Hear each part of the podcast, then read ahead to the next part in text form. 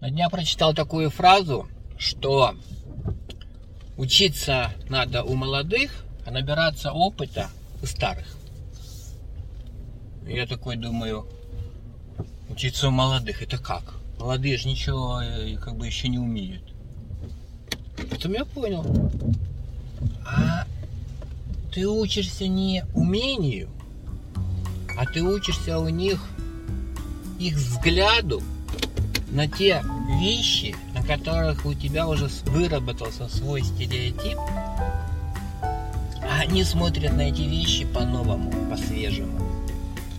Вот поэтому действительно учиться надо у молодых, даже у тех, кому три года, они сидят в песочнице, они совсем по-другому смотрят на мир.